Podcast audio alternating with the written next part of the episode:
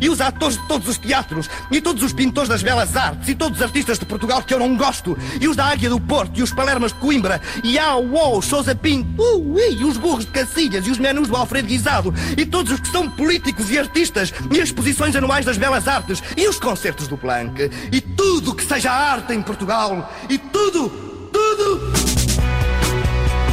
Domínio Público. Cultura pop e tudo na Antena 3. Fim. Olá, boa tarde. Eu sou a Mariana Oliveira. Estou convosco no Domínio Público até às 3 da tarde. Hoje, no Domínio Público.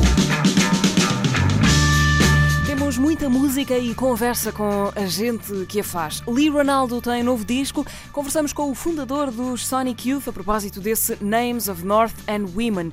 E também com Patrick Watson na véspera de subir a palco do Coliseu de Lisboa. Damos ouvidos a The Slow Rush, o disco dos Tame Impala que rodámos no Disco Nexo esta semana, e também a Under the Weather, o novo dos portugueses Damn Flying Monkeys. Vamos ao Festival Cinema de Berlim, a edição 70 da Berlinale já começou e marca o reinado de um novo diretor. Dançamos nas entrodanças e dançamos no Festival Cumplicidades.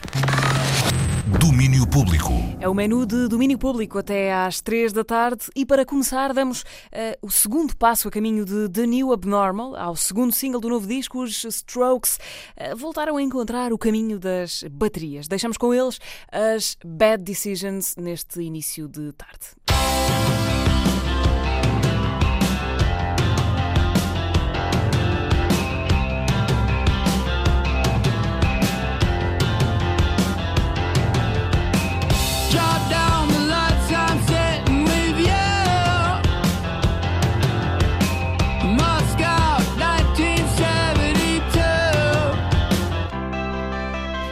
1972. Mais decisões que deixámos a cargo dos Strokes, The New Abnormal, o novo disco de Casa Blancas e companhia, há de sair no princípio de abril.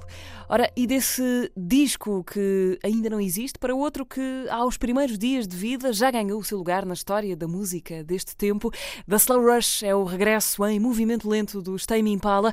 Esteve em destaque na rubrica Disco Nexo. Se perderam o que se disse sobre ele durante a semana, ganham agora um resumo eh, destes dias que passamos ao lado de Kevin Parker. A Marta Rocha faz as honras. Desconexo. The Slow Rush é o nome do novo dos Tame Impala. É o regresso aos álbuns de Kevin Parker, que andava divertido a colaborar com outros artistas e a ser DJ, então não tinha grande vontade de voltar à banda. Entretanto, experimentou o que queria experimentar e voltou. Este The Slow Rush é um disco pessoal que anda à volta dos vários conceitos de tempo e começa com uma canção chamada One More Year. Well, I, I knew that. I knew that. I, well, from really early on, I knew that Desde cedo que sabia que queria que a primeira canção se chamasse One More Year. E depois fez sentido que a última se chamasse One More Hour. Foi uma maneira de ter o pensamento no longo prazo e depois tudo se reduz a um pequeno espaço de tempo. Gosto desse sentimento.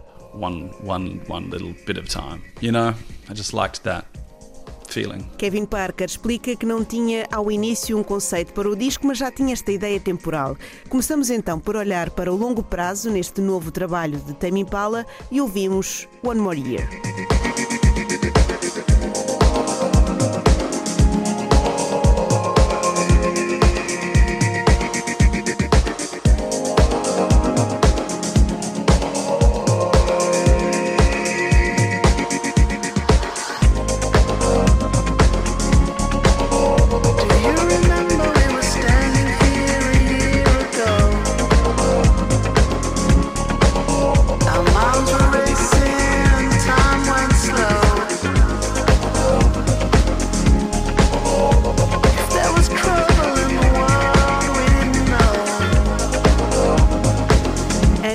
Deste Slow Rush ver a luz do dia, houve vários singles que foram sendo editados, mas que não serviram necessariamente como guias para o disco.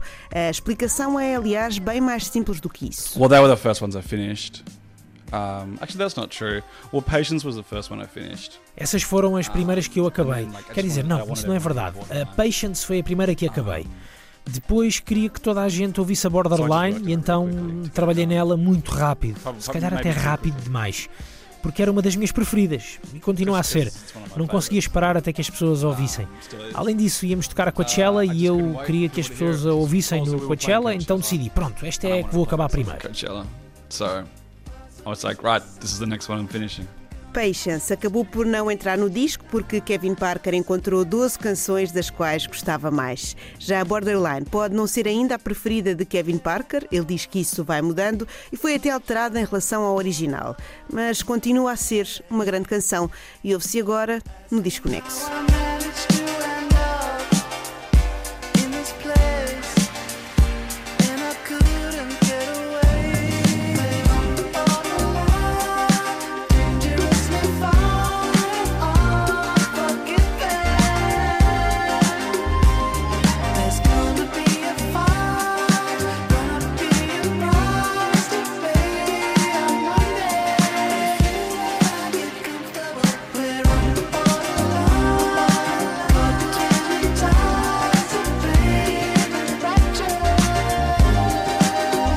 2020 ainda há quem tenha saudades dos Tame Impala das guitarras, mas este volta a ser um disco onde elas estão bem lá longe.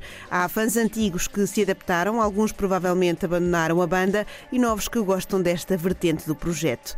Kevin Parker não sabe ao certo que tipo de pessoas o ouve agora, mas tem certeza do que lhes quer fazer sentir. I would imagine that I've lost a lot of fans and gained a lot of fans, but you know what? I think that's. Imagino que tenha perdido muitos fãs e ganho muitos fãs, mas sabes uma coisa? Acho que isso é bom. Acho que isso é saudável. Não creio que seja saudável ter sempre as mesmas pessoas. Sou tão grato aos fãs que estão comigo desde o início e isso é a melhor coisa de sempre.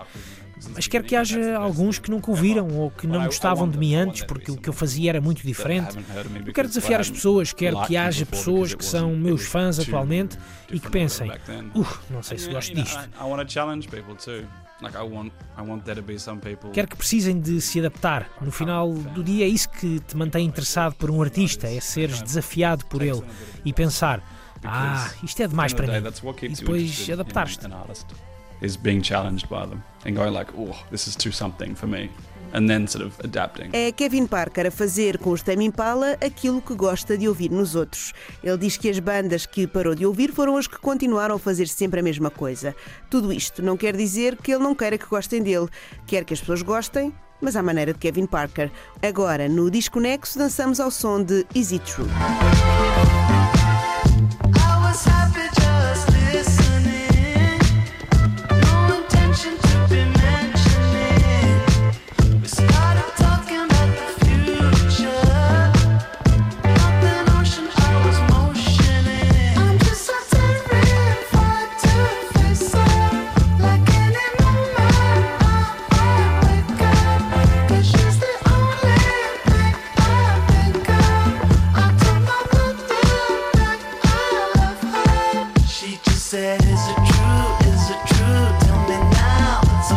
The Slow Rush, quarto álbum de Tame Impala, um disco que é tão pessoal como nem por isso. Para este novo trabalho, Kevin Parker saiu dele próprio e escreveu enquanto persona. E isso também tem muito a ver com as experiências colaborativas que teve até aqui chegar. I, I think it's kind of fun to imagine that it's someone else's song sometimes, and not be so bogged down by the fact that it's Tame Impala. Acho que é divertido pensar que é a canção de outra pessoa às vezes. Não estar preocupado com o facto de ser Tame Impala, com o facto de eu. Eu vejo-me de uma certa forma com uma certa personalidade e nem tudo o que eu fiz ou disse neste álbum encaixa na forma como eu me vejo. Sou eu a sair para fora de mim mesmo. Queria fazer isso, sair da minha personalidade. Eu sou um tipo bastante tímido, razoavelmente modesto. Mas eu não gosto de música modesta. Gosto de música que vem de uma personagem extravagante. Gosto de música que vem de alguém que é demasiado confiante ou demasiado emocional, com amor próprio, profundamente depreciativa e tudo o que há entre os dois. Music that comes from someone that is s- overconfident or over emotional or self loving or self hating and everything in between. The Slow Rush é Kevin Parker a escrever fora de si. E isso facilita muito a vida a um homem tímido que, por vezes, tem de se relembrar que, no meio artístico, ele não é o que mais se revela.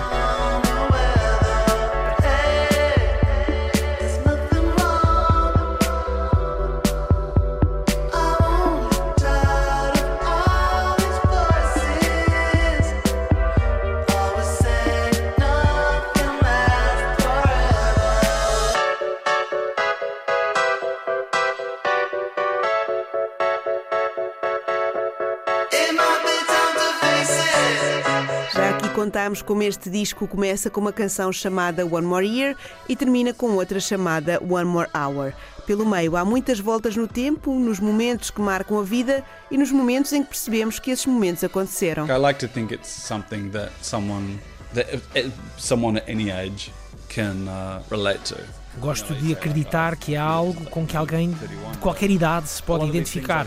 Tu tens 31 anos e identificas-te, mas eu senti muitas destas coisas em partes diferentes da minha vida. É aquela ideia de perceber que, ao longo das nossas vidas, nós não pensamos que estamos num ponto inserido numa linha entre o início e o fim da nossa vida. Mas há momentos em que vemos isso claramente. Quase conseguimos olhar para nós e ver que somos um ponto numa linha. Acho que este álbum é sobre todos esses pontos. You can almost see yourself as a point on a line. And I think this album is about all those points. São as linhas com que se cose o tempo dos Tame Impala neste novo trabalho. O disco chama-se Slow Rush e mostra Kevin Parker a olhar para ele próprio, visto de fora, com avanços e recuos, mas sempre on track.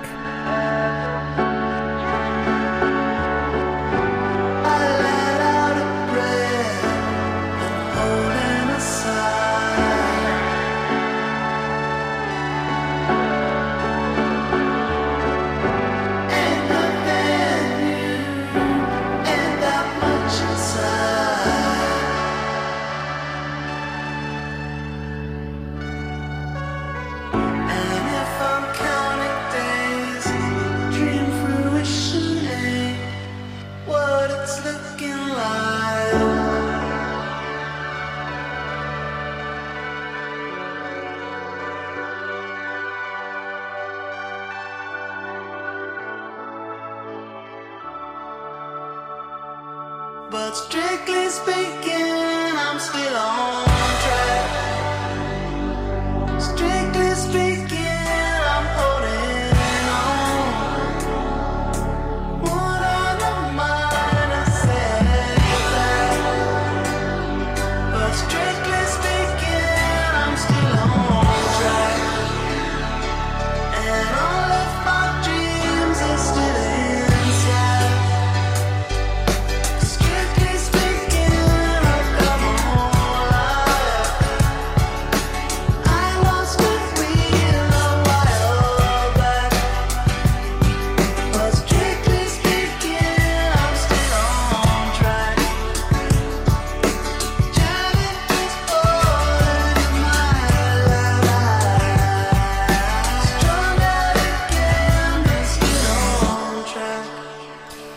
Slow Rush, novo disco escutado pela mão da mente criativa dos Tame Impala.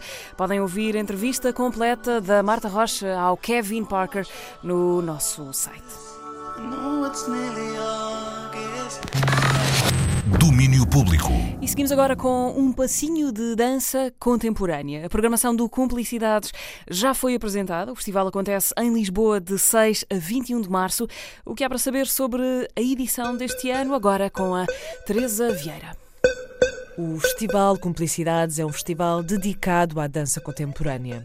André Guedes é o curador desta terceira edição, que nos explicou a forma como delinearam a programação deste ano. Eu sou curador convidado para esta edição. O Festival Complicidades tem esta característica particular como formato, que é a cada edição convidar um curador diferente. Presumo eu porque cada pessoa trará uma abordagem, um olhar distinto artisticamente e teoricamente ou conceptualmente. Nesta edição o trabalho foi feito no sentido de uh, proporcionar condições ou mais condições a artistas para poderem desenvolver trabalho. Portanto, desde logo do início optámos por fazer uma convocatória. Portanto, entendemos que seria uma forma de receber propostas, termos uma percepção concreta sobre um desejo e propostas que tivessem elaboração. Isso muitas das vezes, de facto, não nos chega. A partir daí, de facto, definiu-se cerca de 70% da programação do festival. A outras, os outros 30 são as propostas internacionais de artistas estrangeiros, eh, foram definidas por Sara Machado.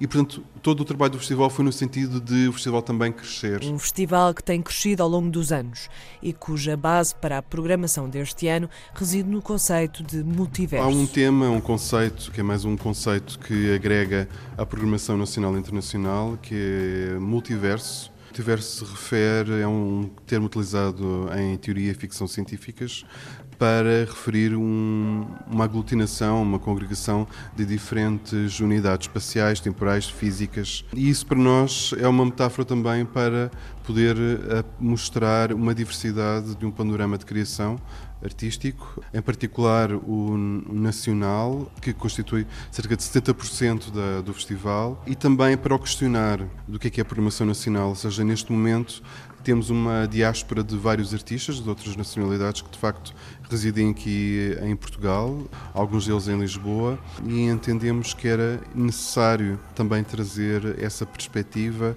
que não é uma perspectiva que é na realidade, é uma realidade precisamente da, da criação de artística na área da dança em Lisboa. A lista de artistas nacionais é extensa. Alguns deles apresentaram as linhas das suas propostas na conferência de imprensa do festival. Carlota Lagito vai apresentar uma nova criação que será apresentada no São Luís. Eu vou apresentar a Nina, que é um, um projeto transdisciplinar. É um projeto que eu considero, ou que eu quero, quero, quero que seja um manifesto feminista. E, e pronto, e no meu entender, a, a- questão do feminismo, o feminismo não é um feminismo, há muitos feminismos e o que nós tentamos é que seja uma coisa completamente interseccional e hum, que se foque em, em todos os aspectos, ah, questões ah, sociais, questões de direitos humanos, ah, anti, anti, antirracismo, é, é- há toda um- uma abordagem global. O Sérgio vai apresentar uma nova criação no, no Museu de Lisboa, no contexto da Tarde do Mundo. Este projeto chama-se Insólid. É um projeto que já me acompanha há muito tempo, que eu tenho vindo a apresentar várias vezes e houve a vontade de revisitar este tema. Portanto, voltar um bocadinho atrás, mas olhar para ele de uma forma diferente, com novos ingredientes, novas pessoas juntas à equipa, com novas vontades, vontade de falar, trabalhar a voz, trabalhar o canto e uma série de coisas.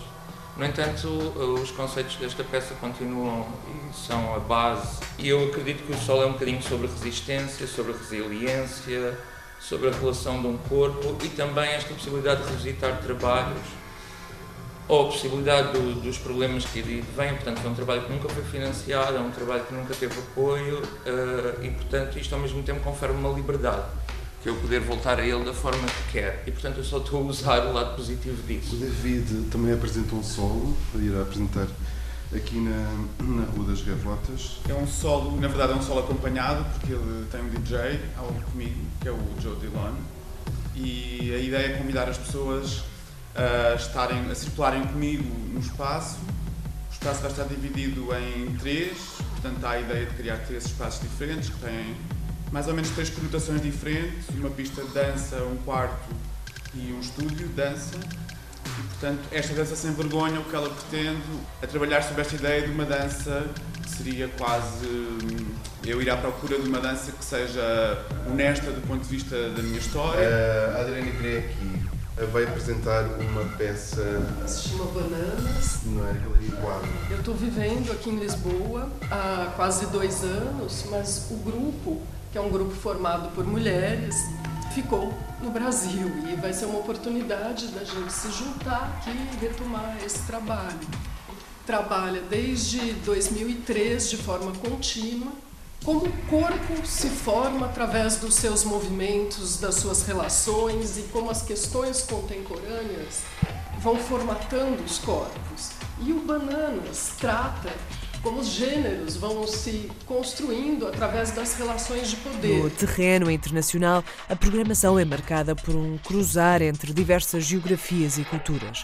Mas uma região em particular é alvo de maior foco. Há este foco de artistas da bacia do Mediterrâneo e do Médio Oriente, tem a ver de facto com uma perspectiva sobre essa criação que está menos visível ou, ou que nos chega com mais dificuldade. A programação inclui igualmente uma combinação de diferentes temporalidades, dando a oportunidade ao público de observar o presente e revisitar o passado da dança. Os debates que vão acontecer é realmente como é que nós podemos integrar ah, o passado na atualidade e na criação contemporânea. E isso, de facto, nós constatamos que a história é algo que não nos é difícil, de, é impossível de largar, não é? Portanto, nós somos uma matéria do, do presente, mas feita com prospeções, com pensamentos, com reflexões feitas por pessoas entre nós. Portanto, há essa, essa noção, essa consciência da transmissão de um legado. E uma parte, justamente, as peças que são apresentadas na CNB, são peças que tornam isso muito explícito. São peças de repertório, de peças emblemáticas do século XX, que vão de encontro à história e à criação contemporânea e no fundo também a história, os acontecimentos da história, eles repetem-se, não é? Ou, e portanto podemos revisitá-los, ou seja, numa peça dos anos 30 podemos reencontrar ou encontrar aspectos das nossas preocupações do presente. Um festival que quebra com o espectável e que se pretende ligar com o público em geral. Não nos interessa apenas esta dança que é apresentada em espaços convencionais, em, em salas ou um dito vocabulário contemporâneo, mas também hum, olhar uma perspectiva histórica. Há peças que são apresentadas, peças dos anos 30 que são apresentadas pela Companhia Nacional de Balado. Há uma série de ações e de atividades desenvolvidas com a comunidade, no caso do Passaporte da Dança. O Passaporte da Dança é uma das diversas atividades do projeto educativo do festival.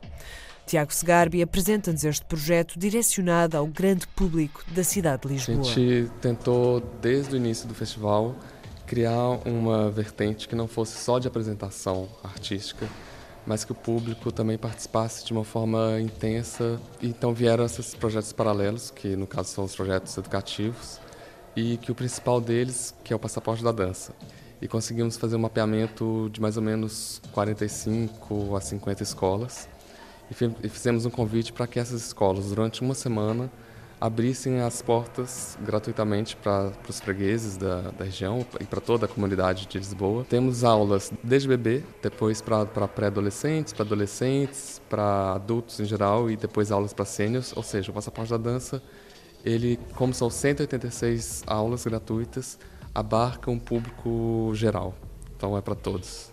E a ideia é que elas possam experimentar o máximo possível e ver o que, que agrada, porque tem muitas aulas que não são tradicionais, não são simplesmente dança de salão ou balé, então tem aulas diferentes que trabalham com yoga, que trabalham com dança contemporânea. Então é um, é um momento, inclusive, do público em geral conhecer o que se trabalha hoje em dia na dança, não só nos palcos, mas também nas escolas, para que eles possam exercer essa atividade. É a matéria de que se vai fazer a edição 2020 do Festival Cumplicidades. Acontece em Lisboa a partir de 6 de março. Tem o apoio da Antena 3. Ora, e por estes dias também se dança e muito no Baixo Alentejo. Começou ontem em Entradas, Castro Verde, o Entro Danças, festival dançante de inverno organizado pela Pé de Chumbo, a associação responsável pelo Festival Andanças. Este ano, além de se poder dançar, os visitantes têm também a possibilidade de pôr a mão na massa e aprender a fazer pão no forno comunitário da aldeia. O Daniel Belo põe calçado adequado para ir dançando à medida que vai falando com a Marta Guerreiro da Pet Chumbo. E por entre os carnavais com matrafonas e samba, há um sítio onde se celebra o nosso entrudo, a dançar sons bem nossos e não só. É mais uma edição do Entro Danças que acontece de sexta a domingo em Entradas, no Conselho de Castro Verde, no Baixo Alentejo. Marta Guerreiro da Pet Chumbo, bem-vinda ao domínio público. Pet Chumbo é a associação que organiza esta comemoração dançante que, Marta, em 2020 celebra 20 anos, ainda que com umas pausas pelo meio. Sim, é verdade. O Entredanças é o nosso festival de inverno e este ano uh, marca esta 20 anos da sua, da sua gênese, né, da sua criação, que inicialmente uh, não foi aqui no Baixo Alentejo, iniciou em Évora, mas que já está cá há mais de 15 anos aqui no, no Conselho de Castro Verde. E esta proposta que vocês fazem, aproveitando esta, esta altura do entrudo, o nosso entrudo, do carnaval dos outros, por assim dizer, aproveitando esta altura também, serve quase como, pelo menos eu também a leio assim, como uma, uma chamada às nossas origens, porque o carnaval que nós temos visto celebrado por Portugal fora é um carnaval muito importado e aquilo que nós vemos é um entrudo dançado à série no Entrodanças. Sim, pronto, não, não, não será um intrudo como se faria há muitos anos atrás, mas, mas não é um intrudo também, esse intrudo uh, global que agora se vê em todo o, o país, com desfiles e com, com ritmos, uh, apenas ritmos brasileiros. Aqui uh, o festival é mostra muito também do que é que eram as tradições de carnaval nesta região, que, em que as pessoas saíam mascaradas, mas não de uma forma de, de saírem em desfile, mas sim de um- uma provocação, de se entrocharem, como aqui dizem, a vestirem qualquer tipo de roupa que os, os disfarce só do seu, do seu dia a dia, mas, mas que depois se mistura com, com, com cá faz bem, com o cante, com este, eh, cantar e beber à volta de uma mesa e em simultâneo. Nós propomos o que nós melhor sabemos fazer, que são, ah, são levar as pessoas a aprender a dançar, ah, vários ritmos, várias coreografias ah, portuguesas, eh, essencialmente, mas também europeias e do mundo, e depois à noite a dançá-las em formato de, de baile, em que temos os, os grupos a tocarem para, para que as pessoas dancem e, e pronto, e dar também um pouquinho esta lembrança do que era dançar os bailes tradicionais, mas com os ritmos e com as novas fusões. E deste Entre Danças, há algum desafio dançante especial que esteja colocado às pessoas? Alguma dança mais complicada de aprender? Ah, sim, uma portuguesa até, o fandango de Ribatejo. vamos ver, vamos ver quem é que consegue improvisar ao fandango. É de facto é um ótimo desafio. E há também, Marta, nesta edição eh, um tema. O tema é o pão eh, e os visitantes vão poder literalmente pôr a mão na massa. Isso mesmo, quer dizer, já a comunidade geral já está a pôr a mão na massa há mais de um mês aqui. Ah, nós iniciamos ah, o projeto, porque este, este festival tem uma componente de trabalho artístico com a comunidade e lançou-se logo o projeto ah, ah, de colocar as pessoas com a mão na massa e agora durante o festival queremos então expandir esta experiência que tivemos numa forma muito mais tradicional, as pessoas vão aprender a fazer pão e vamos, ah, depois de muitos anos sem, estar a funcionar o forno, o forno comunitário da Vila de Entradas, vamos pô-lo a funcionar e as pessoas vão, espero eu, acabar por provar o pão que amassaram. Vamos lá ver se, se aprendem bem a lição para que a degustação também seja boa. E quanto às pessoas, não só aí de entradas, mas de todo o Conselho de Castro Verde, Marta, eh, destes anos que o Entro Danças já por aí anda também, já leva as pessoas, os locais, a saírem e a dançarem convosco também? Sim, sim. Já há um grupo muito específico que até tem aulas regulares de dança eh, promovidas pela Associação Pé de Chumbo, que esse grupo não só participa nas atividades que nós fazemos no Conselho, como até já se desloca a outras atividades promovidas por nós ou outras associações que façam atividades relacionadas com a dança, mas eh, também este projeto que nós temos eh, já há mais de 10 anos com a comunidade chama e divulga o projeto. Eu quero dizer que as pessoas depois sentem-se envolvidas, sentem que o festival também faz parte já ahm, já deste Conselho e, de- e já é calendário ahm, aqui da, da região e, e deslocam-se, claro. E somado à, à grande hospitalidade alentejana, está aí um plano para um ótimo fim de semana. É de sexta a domingo, entre danças em entradas, Castro Verde, Sinal Verde para dançar. Obrigado a Marta Guerreiro por vires aqui também ao domínio público fazer-nos dar este pezinho de dança. Obrigada. Venham todos dançar então.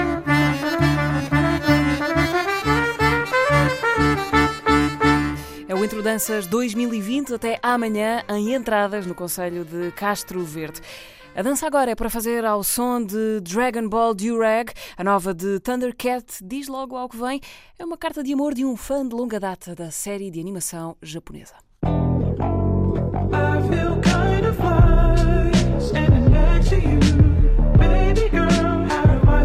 I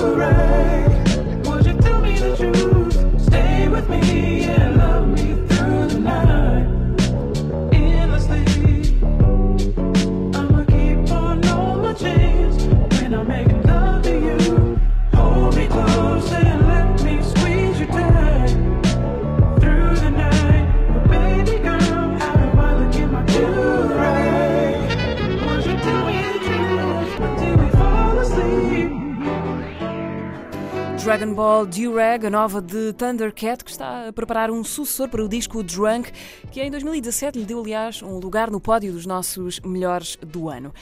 O caminho agora é até Berlim. Já começou a caça ao Urso de Ouro no Festival de Cinema que chega este ano à edição número 70. O Rui Pedro Tendinha veio cá abrir o jogo antes de voar até ao meio da Europa. A Antena 3 divulga o que é de domínio público.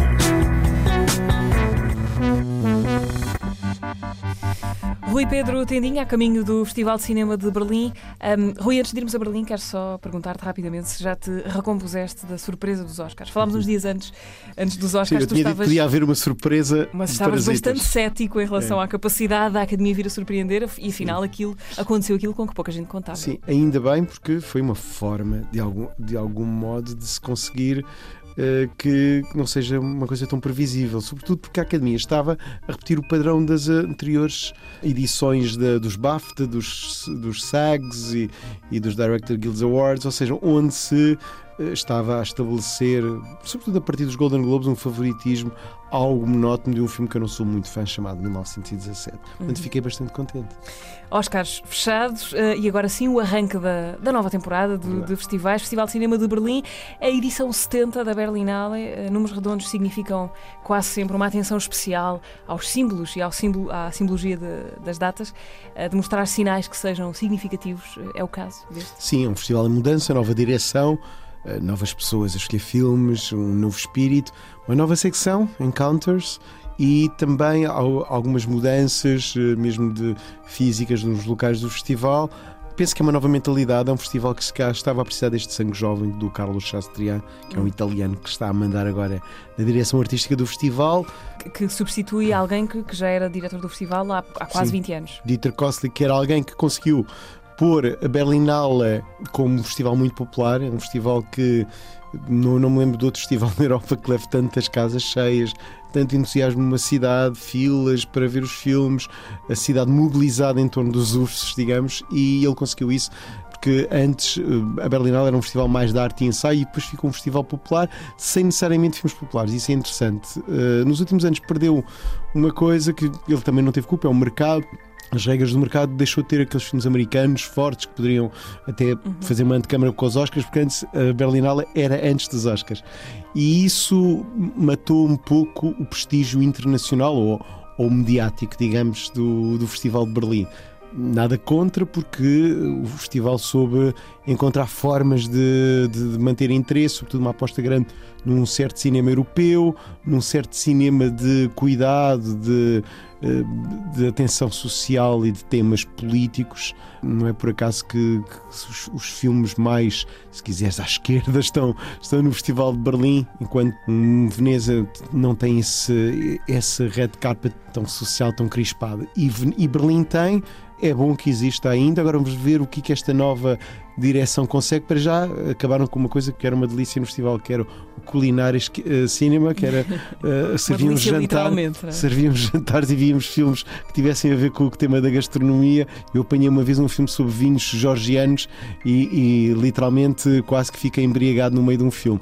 Eh, são sortilégios de um festival, eh, mas que acabou. Eh, Este ano estão a levar com um problema que é a questão do coronavírus, que está a criar algumas, diz-se aí nos corredores, está a criar algumas desistências. Sobretudo no European Film Market, que é quem leva mais gente aqui no festival, o mercado do cinema está a ter algumas desistências. Até porque este diretor parece que é grande fã de cinema asiático. Sim, agora, isto, isto do, das desistências é mais de, de vendedores, é mais de business. Eu penso que os cineastas vão em todos. Claro que vai haver cuidados, que houve já um, um comunicado oficial do festival a dizer que eh, estão preparados para algum caso. Há, há ali alertas, vão, vão ter cuidado também com os convidados que vêm da Ásia e, portanto, dizem que estão as condições. Vamos acreditar, vamos confiar e vamos tentar não ficar com o vírus.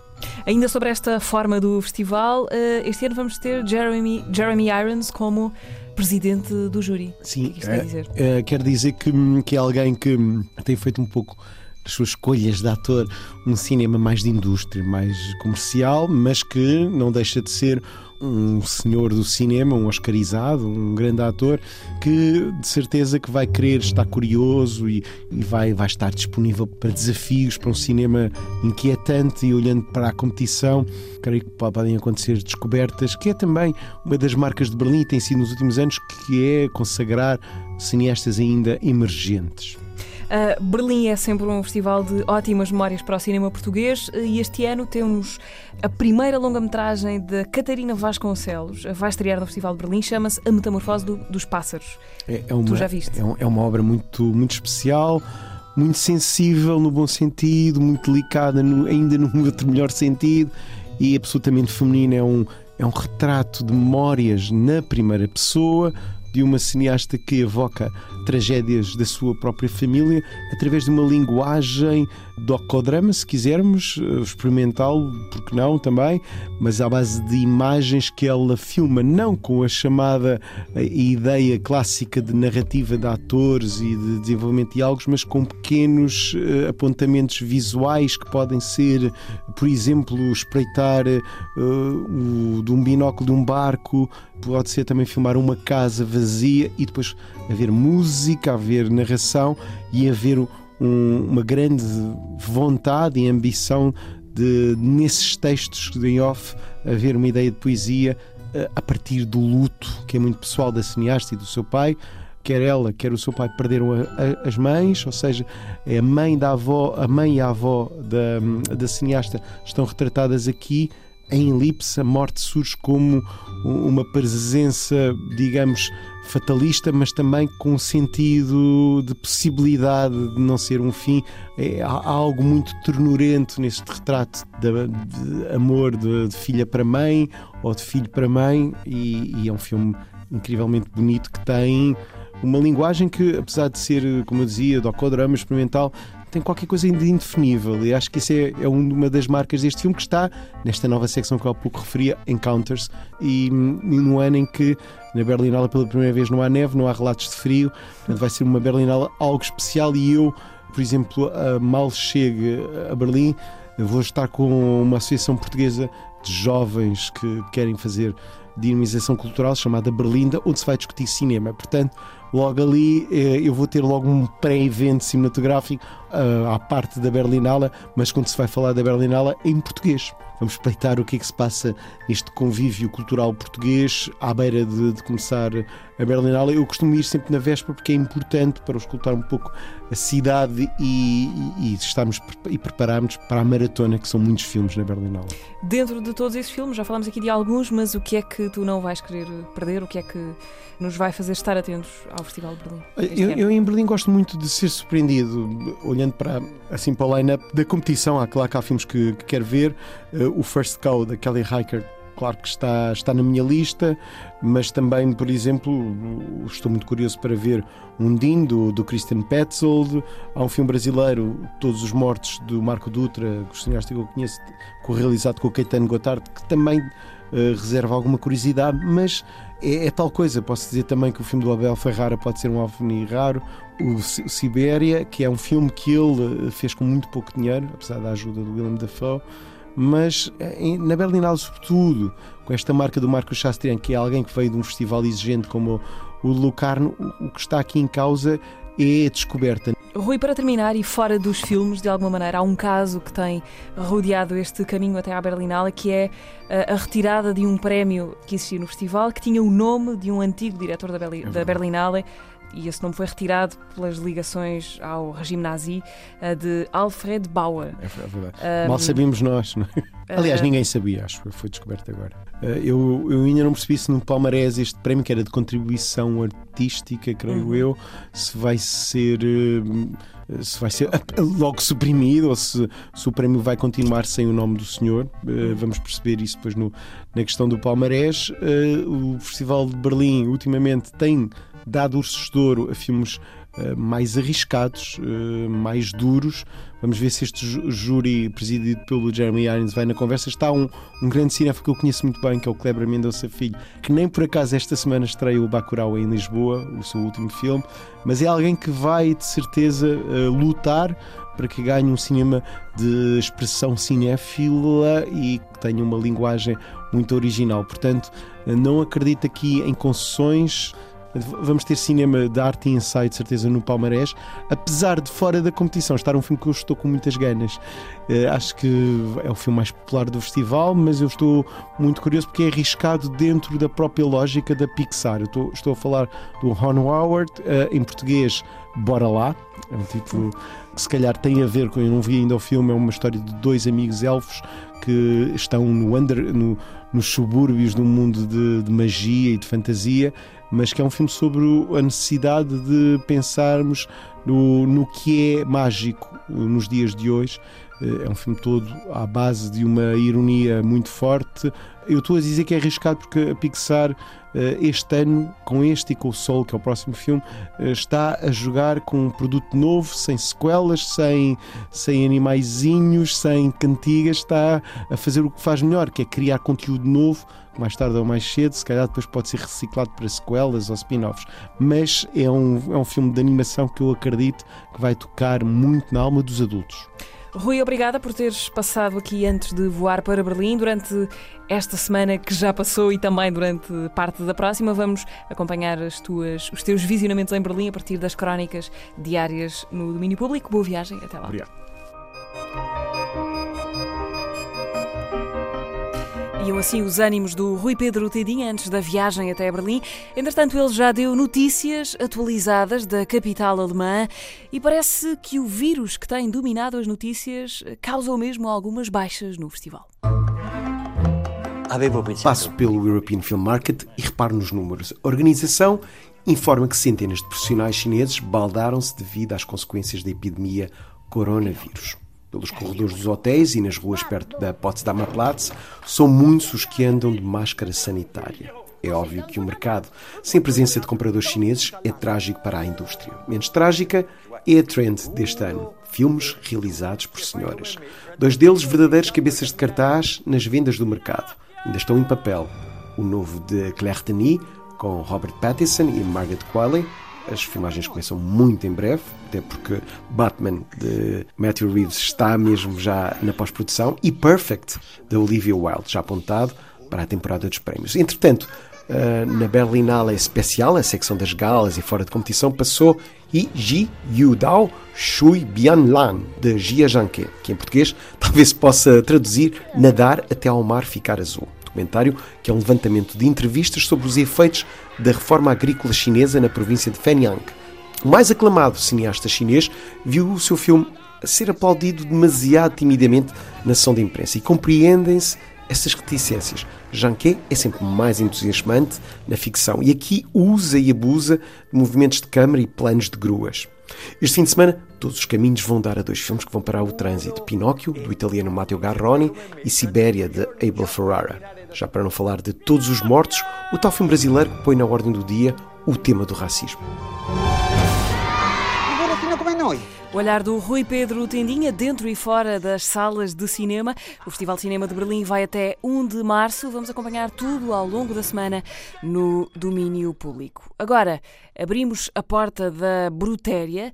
Eh, Quem tiver passado pela rua de São Pedro de Alcântara, em Lisboa, poderá ter reparado que abriu lá um novo espaço cultural em janeiro.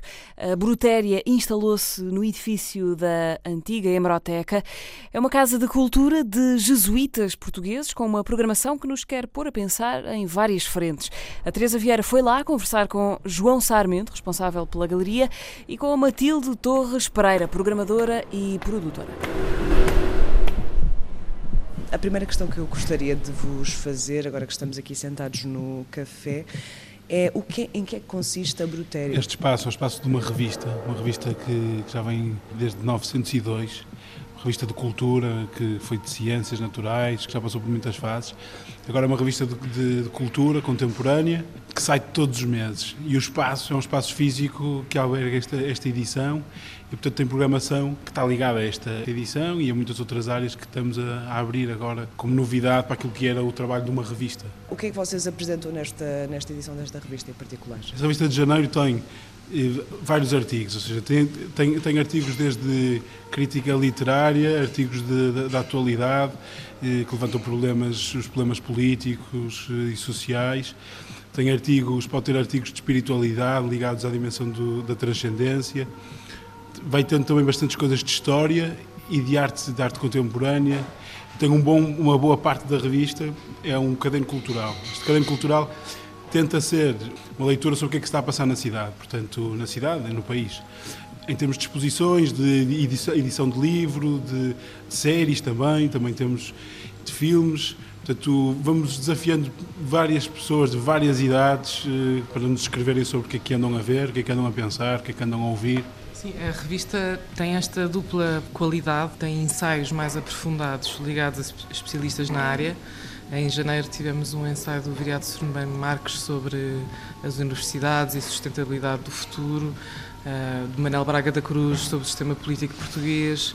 eh, e são ensaios mais longos e o Caderno Cultural, pois é uma secção que permite eh, convidar autores, uns mais profissionais, outros mais amadores, para falarem sobre, sobre as rubricas culturais da cidade. Uma das coisas que, que é novidade desta revista e que, vai, e que vai começar a ser prática é que agora conta com uns ensaios visuais, portanto, esta seriedade do texto e a seriedade das questões filosóficas, portanto, esta revista tem uma grande tradição da filosofia e da crítica literária, vai começar agora e, e temos vindo a sentir uma grande necessidade de ir buscar outras linguagens. Portanto, há uma linguagem visual da fotografia, do trabalho de imagem digital, que está a ter espaço também e, e, portanto, e também, isso também é uma novidade destas, desta, desta nova cara que a Bruteira passa a ter.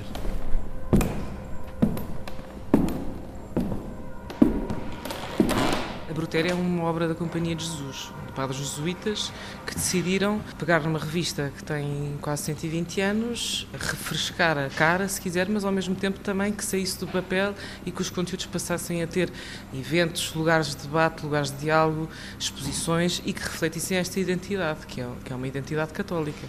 É? Agora, no fundo, eh, a proposta é, é nós sermos lugar de encontro. Esta semana, por exemplo, comecei a semana no Capitólio a ouvir o, o Devendra. Isto é um momento de profunda espiritualidade. Em algumas canções mais, noutras menos, mas de facto há, há, há um- uma noção de que a vida espiritual não se vive dentro das paredes de uma igreja e muito menos de uma sacristia. Vive, também aí se vive isso, também aí se pode viver isso, mas a espiritualidade estende-se e expande-se a caminhos eh, que nós, se calhar, não estamos habituados a, a encontrar. E, portanto, há uma dimensão de transcendência, de espiritualidade, alguma coisa que, que nos liga, que a cultura vai, vai mostrando, que para nós é muito, muito, muito, muito importante beber essa fonte. Como é que vocês delinearam a programação de janeiro e como é que será, se podem fazer já uma divisão de como é que será a programação de fevereiro? O programa é resultado de nós eh, nos encontrarmos regularmente para falar de- das diversas ideias, eh, das diversas tensões, eh, intenções eh, que vêm de todas as pessoas que, vivem e trabalham nesta casa. Não é? E nós vamos nos encontrando e vamos fazendo propostas e afina, deitando umas coisas fora e conservando outras. Pronto. Ah, e a nossa ideia para janeiro era, era que, ah, tendo em conta que nós queremos trabalhar sobre cinco vertentes nesta casa, posso dizer diálogo, espiritualidade, investigação, comunicação e galeria, que é arte, a ideia era que na- na- nesses três dias de inauguração nós tivéssemos um cheirinho daquilo que, que nós pretendemos fazer daqui para a frente. Tivemos um- uma programação muito diversificada também, Ah, mas também com algumas mensagens eh, fortes, como termos arrancado com o tema do trabalho, fazer este bom equilíbrio entre, entre cultura pop, música, mas também as- as- os aspectos que nós queremos aprofundar. Não é? E daqui para a frente queremos conti- continuar a fazer a mesma coisa. Um, e, e agora temos uma programação fixa às quintas-feiras, que vai rodando entre quatro rúbricas: a da espiritualidade, a deriva urbana, que é um bocadinho ir ao encontro aqui no bairro Alto das preocupações urbanas, o estado da arte, em que convidamos artistas e curadores e protagonistas do meio da arte contemporânea para virem conversar sobre o seu trabalho, e ainda o lançamento da revista que faz isto, que é um, fazer um, um editorial ao vivo, se quiser, ou, ou trazer autores que colaboraram para falar sobre os textos e, e- e ter também, no fim, um momento mais lúdico de musical ou de leitura de poesia. E os temas aparecem tanto internamente das nossas eh, preocupações, como, como dos autores que colaboram na revista, como de propostas externas, porque nós abrimos há menos de um mês e temos recebido, e isto é um privilégio, muitas propostas, muitas ideias, muita vontade de- das pessoas trabalharem connosco. Explorando aqui a parte do espaço, vocês têm logo no início uma, uma mini galeria em que tem uma exposição neste momento, mas também pelo próprio edifício vocês vão tendo várias marcas de elementos de arte contemporânea e eu gostaria de saber como é que foi pensada esta, esta colocação de arte pelo edifício. Enquanto estávamos a montar o projeto, fomos falando com várias pessoas de- ligadas à cultura, um deles um colecionador de arte que, que se disponibilizou a emprestar-nos seis peças da sua coleção para este lugar. E, portanto, com ele tivemos a pensar que, que espaços é que íamos ocupar aqui com estas, com estas peças.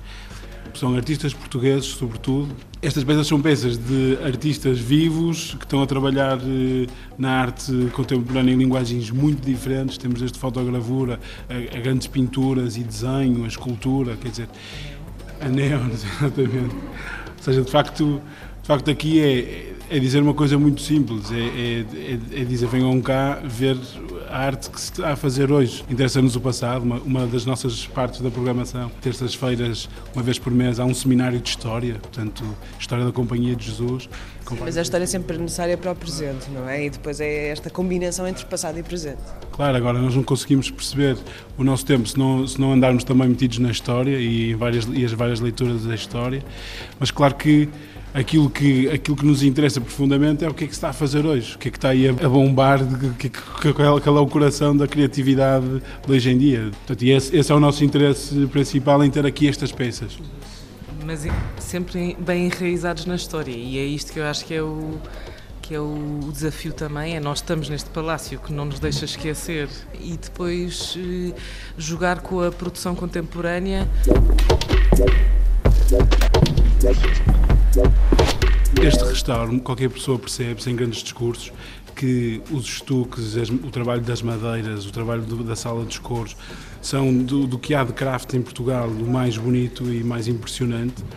E, portanto, não é preciso grande teoria para se perceber que uma obra de arte contemporânea, também muito bem feita e rigorosa, de facto contrasta com esta beleza de coisas que já, provavelmente, técnicas quase perdidas. De, e, portanto, isto sim é, tem sido uma, uma, uma impressão grande que causa nas pessoas que cá vêm e mesmo nos próprios restauradores. A equipa de restauros chegou cá e quando vê eh, uma- um João Penalva em cima de um altar, que, que tiveram dois anos a trabalhar naquele restauro, de repente a impressão é positiva, é dizer isto de facto foi ativado o nosso trabalho, parece que ganhou aqui outro brilho, porque não ficou só no passado, mas fica um passado re- revisitado de alguma maneira. Portanto, E algo que é visto no edifício, até na própria questão da revista, que é centenária, mas agora com novos temas, e pronto, e nas obras que vocês metem aqui em contraste com o edifício e mesmo pelos vistos com a própria equipa. Portanto, é mesmo esta revisitação do passado que nos permite, se calhar, a criação um novo presente e uma antevisão daquilo que poderá ser o, futuro, não é? Sim, ou seja, aqui a questão da aqui a questão de, de ser, de ser- vivemos aqui seis jesuítas, não é? portanto seis padres. Eh, O mais velho tem 78 anos e o mais novo sou eu que tenho tenho 31. De facto, e, tra e, e- e trabalha aqui uma série trabalha aqui uma série de gente.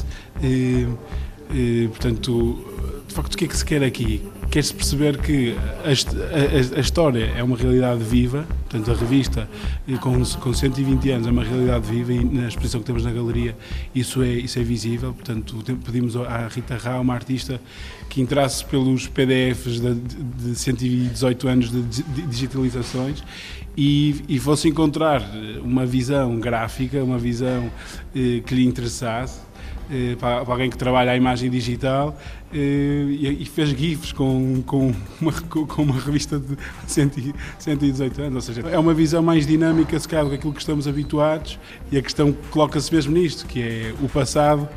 Enquanto, enquanto nos servir para arrancar com, com um bom futuro e para sonharmos um futuro, é essencial. Quinta-feira passada tivemos aqui um encontro sobre tatuagens. Nasceu da conversa entre um padre mais novo que está a estudar ciência política e um padre mais velho sobre uma conversa sobre tatuagens em que um, normalmente o mais velho, dizia que não conseguia compreender esse mundo e o outro mais novo compreendia melhor e dizia, "Bem, então vamos ler. E agarraram nas marcas que demarcam, um ótimo livro do, do, do, do Vitor Sérgio. Ferreira, um sociólogo, tiveram a lê-lo e organizou-se um debate aqui. Ou seja, as, as coisas vão nascendo organicamente também através de perguntas para as quais não queremos ter a resposta certa, não queremos ter eh, a resposta feita. Né? Eh, Vimos cá para, para as encontrar. Respostas para procurar neste espaço da arte contemporânea, dos debates, das conversas sobre os temas mais diversos. A programação pode ser consultada no site e nas redes sociais da Brutéria. Está quase na hora de ouvirmos a entrevista ao Lee Ronaldo, dos Sonic Youth. Até lá, vamos calmamente ao som da Carolina de Devendra Banhart. Ele esteve em Portugal para três concertos entre Lisboa e Porto. Ao vivo na Antena 3, deixou-nos a sua homenagem à Carolina de Chico Buarque.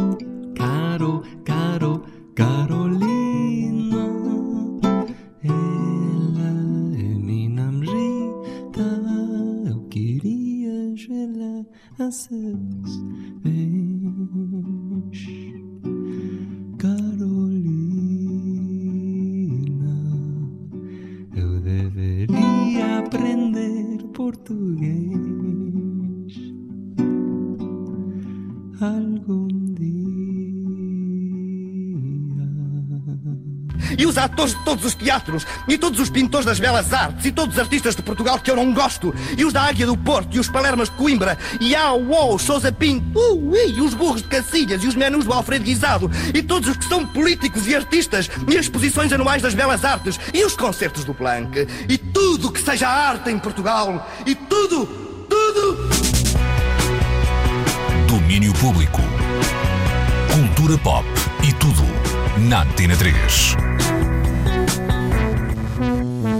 B. É o arranque para a segunda metade do domínio público. Chegamos aqui com a Carolina do Devendra Banhart, ao vivo na Antena 3. Há vídeo dessa atuação, está tudo no nosso site e canal do YouTube.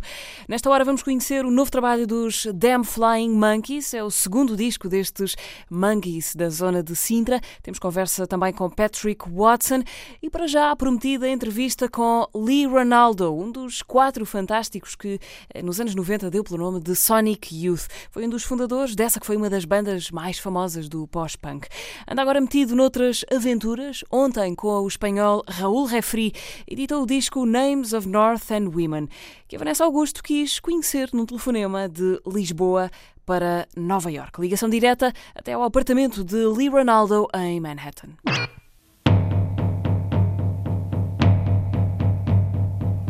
Lee Ronaldo, seja muito bem-vindo aqui ao Domínio Público e muito obrigada por falares connosco para a Antena 3 e parabéns por este novo disco que saiu ontem, um trabalho que fizeste com Raul Refri, o músico, compositor, produtor espanhol, com quem aliás já tinhas trabalhado antes.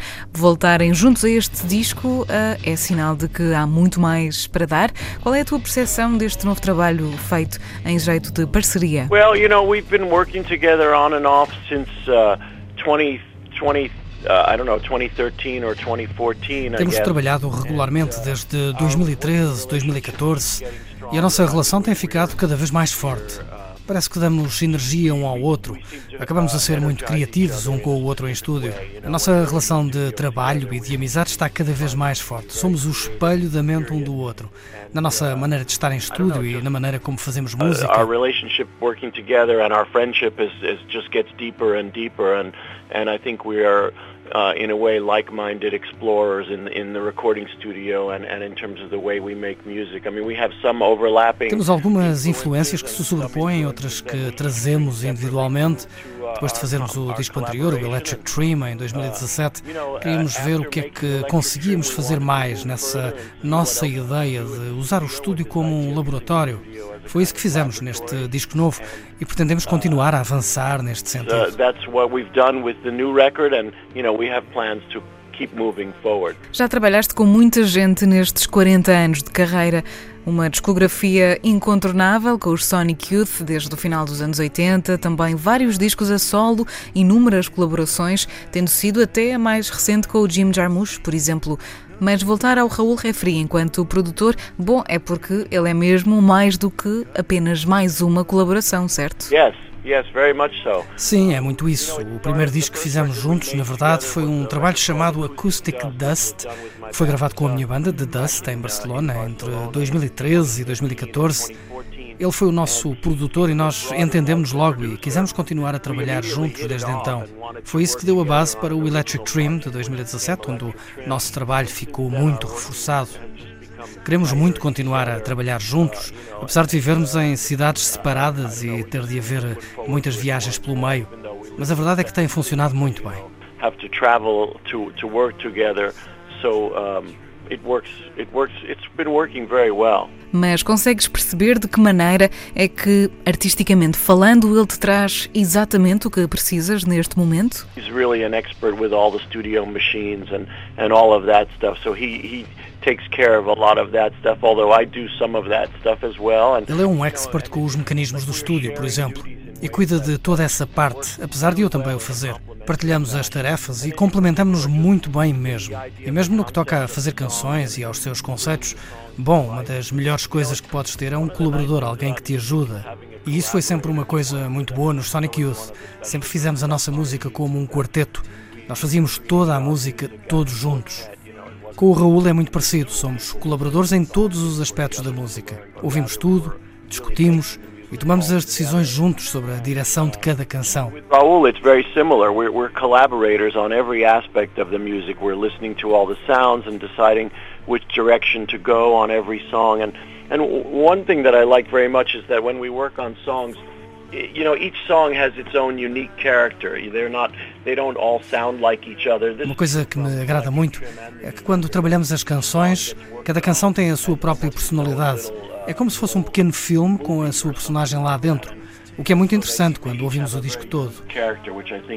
uh, is very interesting when you're listening to a group of them together. E será isso que mais te interessa nesta profissão e nesta arte de fazer música? Aprender eh, e evoluir também com os outros?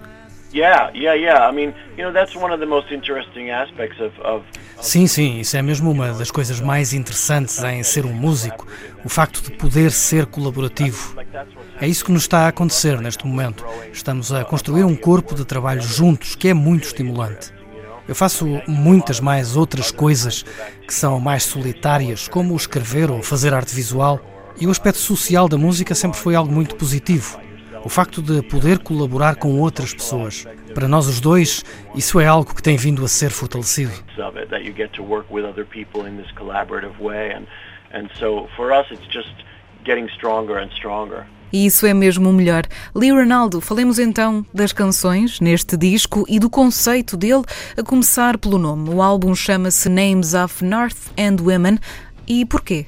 Well, um, yeah, a, a couple of the songs on this record were inspired by um, a, a city in Canada called Winnipeg, which is my wife's hometown. Algumas das canções neste disco foram inspiradas numa cidade no Canadá chamada Winnipeg, que é a cidade natal da minha companheira e um lugar que visitamos umas duas vezes por ano, normalmente no inverno.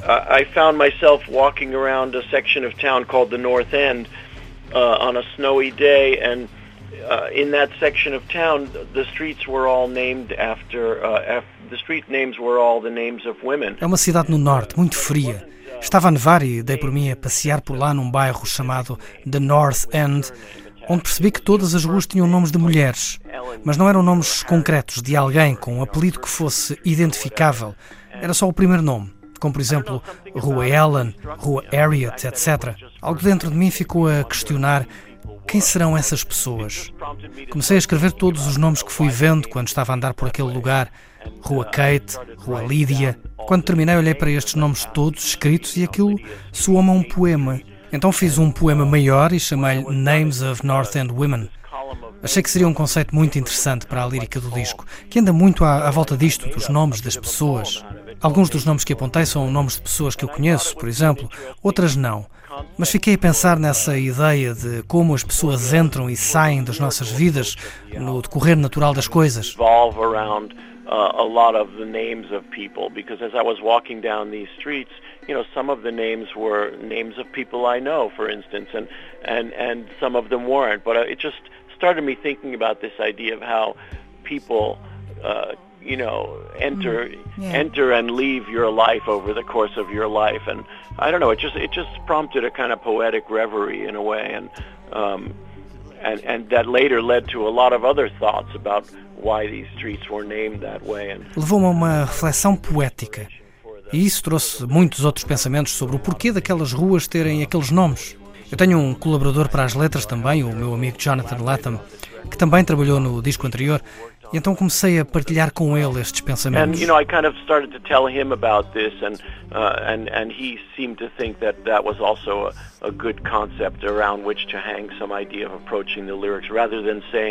you know, I want this lyric to be about, you know. Uh, sadness about love, or you know, whatever, whatever typical song lyrics are about. Yeah. I just, I just wanted the lyrics to be populated with a lot of people, you know, a lot of people's names and a lot of people's uh, lives and experiences in a way. Ele achou também que isto seria um bom conceito para explorarmos, em vez de lhe dizer, por exemplo, olha, gostava que esta canção fosse sobre tristeza ou amor, ou seja o que for. Eu só queria mesmo que as letras tivessem nomes de muitas pessoas. Foi um conceito meio solto, mas foi o suficiente para me fazer levar por um caminho. A última canção do disco é também inspirada em Winnipeg. Chama-se At the Forks e é mesmo um lugar que existe, onde costumamos ir. É um lugar onde os dois grandes rios da cidade se encontram. É um lugar muito bonito para ser no inverno e onde as pessoas se encontram também no verão. Muitos aspectos desta cidade foram inspiração nas letras do disco. A couple um, aspects of this town seeped into some of the lyric writing on this record.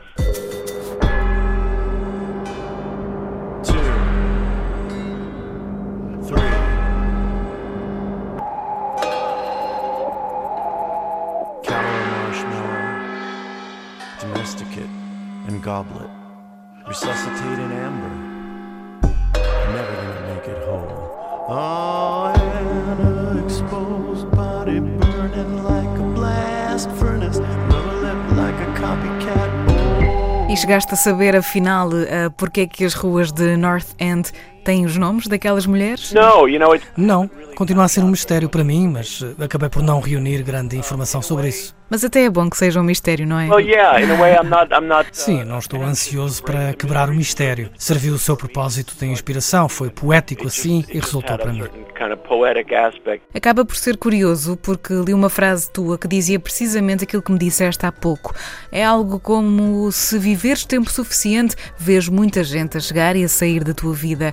Mas esta ideia, esta conclusão, isto foi algo que também te chegou com o tempo e com a experiência de vida, imagino. Some people are constants and stay in your life for many, many years, decades uh, Yeah. sometimes. But you know, other people that are very significant drift in and out in uh, in in shorter uh, time spans. You know, but Algumas pessoas são a tua constante por muitos anos. Outras nem por isso. São importantes por períodos de tempo. Mas cada uma delas tem o seu espaço na tua memória. E foi isso que eu senti naquelas ruas, que estava a percorrer memórias. É tudo parte da vida, parte do que nos acontece enquanto estamos cá. what happens to us here in our lives. Li, conta-me a parte mais logística deste disco. O álbum tem também um bocadinho de Barcelona lá dentro. We mixed the record in Barcelona. Misturamos o disco em Barcelona, mas a gravação foi em Nova York, tal como fizemos no Electric Trim. O Raul veio a Nova York no verão de 2018 e tivemos a ideia de experimentar outras coisas em estúdio, trabalhar mais o lado eletrónico. Em três semanas fizemos três canções. Estávamos muito inspirados. I guess it was the summer of 2018 for like three weeks, and you know we had this idea to um, try some new concepts, working with more uh, electronic instruments and things like that. And and in three weeks we got uh, three of the songs almost fully formed, and we were really inspired by what we were doing. And so uh, a few months later he came back for three months. Depois o Raul voltou a Nova York por alguns meses e aí trabalhámos mais e fizemos as restantes canções. Também descobrimos novas maneiras de fazer as coisas. Depressa abandonámos as demos que eu trazia e começámos a inserir outros elementos e instrumentos musicais, como marimbas, por exemplo, um bocadinho de guitarra também. Parecia collage de sons, sabes? Foi o que fizemos com o Electric Trim, um processo muito experimental que acabava a soar muito bem e que usámos como base no estúdio. punching stuff into the drum machines or recording uh, the different uh, instruments that were in our studio, marimbas and vibes, maybe a little acoustic guitar or electric guitar, whatever it was, and, and just started almost collaging uh, sounds together until we got uh, some things that sounded really good and working from there. So, you know, it's a very uh, as with electric trim, it's a very experimental process in the studio. So we were mixing these modern electronic instruments, uh, drum machines and sequencers and synthesizers with um, old-fashioned uh, instruments, old cassette decks and, and tapes that I found in a drawer that I used to perform with Hmm. 20 years ago. Misturamos instrumentos e elementos modernos e tecnológicos com cassetes velhas com mais de 20 anos que eu descobri com sonoridades mais antigas. Lá está, não era o que tínhamos pensado, mas resultou bem. A guitarra não é tão ruidosa nas canções, aparece lá, mas é uma coisa subtil, sem ser aqueles acordes típicos de banda onde só se ouve a guitarra. Nós fizemos isso de uma forma limitada e específica, muito interessante para nós. in a more limited and specific way, which was also interesting to us.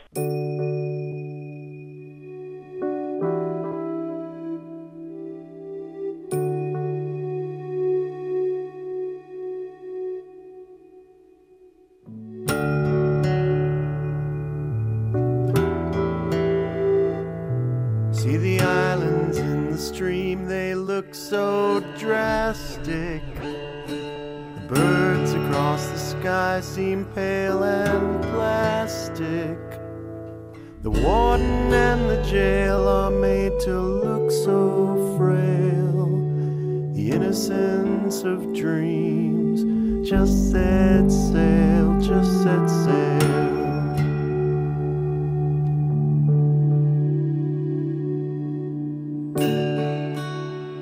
tiveram referências artísticas para além da vossa inspiração e da vossa vontade natural em experimentar? You know, our reference points for this record were Os nossos pontos de referência vieram de lugares muito diferentes. Estivemos focados em estudar criadores de experiências, compositores modernos tipo Ryuichi Sakamoto, e andámos a ouvir os discos que o Brian Eno fez com o Robert Fripp nos anos 70, especialmente o No Pussyfooting. Lá está, por um lado, no Electric Trim, a ideia era pegar na música que eu estava a fazer e movê-la da estrutura básica de banda que usei com os Sonic Youth durante muitos anos e expandi-la para outros lugares. in a way, with electric trim, the idea was to take uh, the sounds, the music that I was writing, and put it in a different setting. You know, move it away from the classic two guitars, bass, and drums that Sonic Youth worked with for so many years, and that Mhm. I worked on my first records in the same format, and like expand on the the palette of sounds that the the music could could contain. And with this record, we went even further. And Neste disco, o experimentalismo foi ainda mais longe e queria ainda mais sentimentos e texturas neste álbum. more different feelings and, and, and textures on this record, you know. One more high flying bird into the sunsets. One more road to nowhere that never ends. So try as you might, out of forgiveness or spite, to single out the things that have no name. To single out the things you tried to change.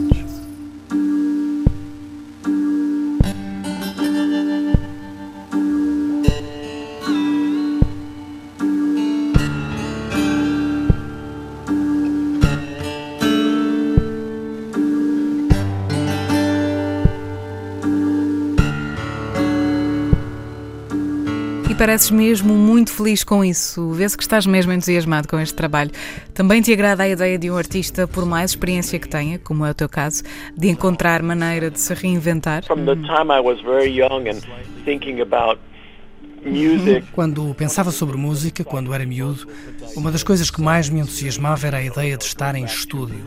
Ouvia histórias dos Beatles e dos discos Revolver e Sgt. Peppers, que eram feitos praticamente em simbiose com o estúdio. O estúdio era o instrumento principal, mais do que qualquer outro elemento, e isso sempre me fascinou. E mesmo já tendo feito trabalhos que se aproximaram desse conceito, o trabalho com o Raul é a realização plena dessa ideia. works that kind of approach that in one manner or, or other, these records that I've been making with Raul are the most full realization of that idea creating further experiments every time we work together rather than saying like well let's do try and do something like the last one or let's let's try and keep the sounds from the last record. I mean i think my concept is to make each each record going forward levar as coisas ainda mais longe cada vez que trabalhamos juntos em vez de ficarmos presos ao que já fizemos o meu conceito é levar a música a ser cada vez mais inovadora mais experimental a cada futuro disco ou criação, levar a coisa a outro patamar, sempre, em vez de ficar preso ao que já fiz. Neste ponto da minha vida, da minha carreira, tanto com os Sonic Youth como sem eles, e já lá vão 10 anos sem os Sonic Youth, parece-me um ótimo momento para arriscar tudo, tentar coisas novas. Basicamente, não vejo propósito nenhum em replicar o passado. Sim, isso é mesmo bom de ouvir. Às vezes fico com a sensação de que não há assim tantos artistas com uma carreira tão pública como a tua que se cheguem à frente para isso. É preciso deixar o ego de lado também. Sim, concordo plenamente. Às vezes é aquela tendência de perceberes que, como já foste aceite daquela maneira, isso quer dizer que tens de continuar a trabalhar daquela forma. E depois há muita gente que encontrou a sua zona de conforto e nem pensa em deixá-la. Mas aqui entre nós que ninguém nos ouve, acho que este é o momento certo para arriscares o que quiseres. É o momento para avançar em qualquer disco, parece. Uh, going further out on every record is, is, is a good concept to work from. So, yeah.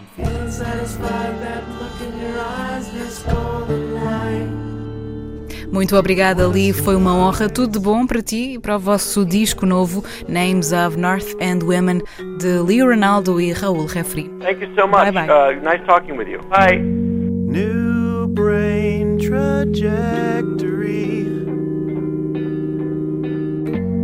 Classic width and height. Teenage genuflecting. A few weeks out. Gina dressed in black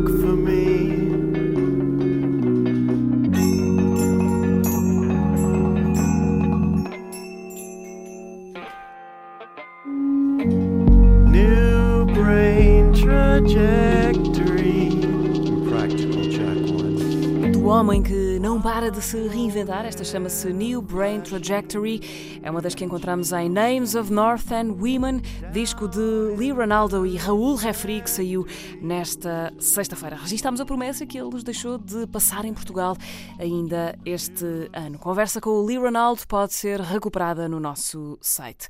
E agora seguimos viagem ao som do novíssimo dos Damn Flying Monkeys. Under the Weather é o segundo álbum de originais do Quinteto de Sintra e apesar de ter muitas semelhanças eh, com o álbum anterior, o álbum de estreia, este é um disco bem diferente. O Daniel Bell pôs-se à conversa com três dos cinco Monkeys sobre um álbum que não foi fácil de fazer. I've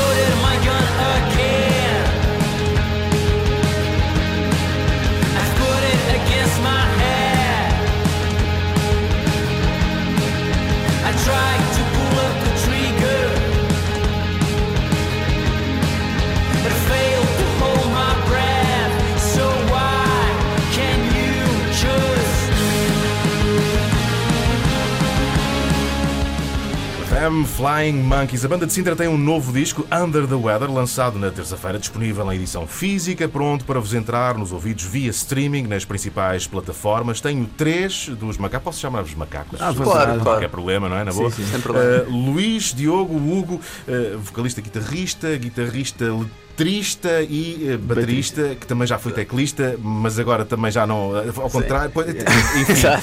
é preciso dizer que falta aqui gente, não é? Falta aqui o Francisco e o João, Uhum. que, Exato. que completam este quinteto. Vocês saltaram para as bocas do mundo. Já lá vai o tempo, em 2016, não é? Uhum. Nesse, belo, nesse belo ano onde arrebataram o EDP Live Bands, arrebataram também o Vodafone Band Scouting. 2017, Golden Cap, primeiro Uhum. disco. E agora chegou Under the Weather, já com Come Upstairs, Bogus Odyssey e o Unlikely Evidence of Change, um, a Chance, uh, mostrar-nos o, o disco. O disco já aqui está inteiro. A primeira pergunta que eu vos queria colocar eh, vai muito eh, ao encontro do título do disco. Under the Weather, uma pessoa vê aquilo e pensa, "Mas os moços estão cansados, o que é que se passou? De onde é que vem eh, a lógica de chamarem este disco uma expressão que em português seria qualquer coisa como epá, não estou assim tão famoso? Tem tudo a ver com o que foi o processo de composição do disco. Foi um processo bem conturbado entre nós. Sabes, aquele eh, peso do segundo disco e tipo, temos que fazer decisões, queremos fazer algo novo e depois. Follow-up, o follow-up. E não estamos de acordo uns com os outros e discussões e não sei o quê. Então quisemos também, na verdade, eh, captar isso, porque as músicas são produto disso. né?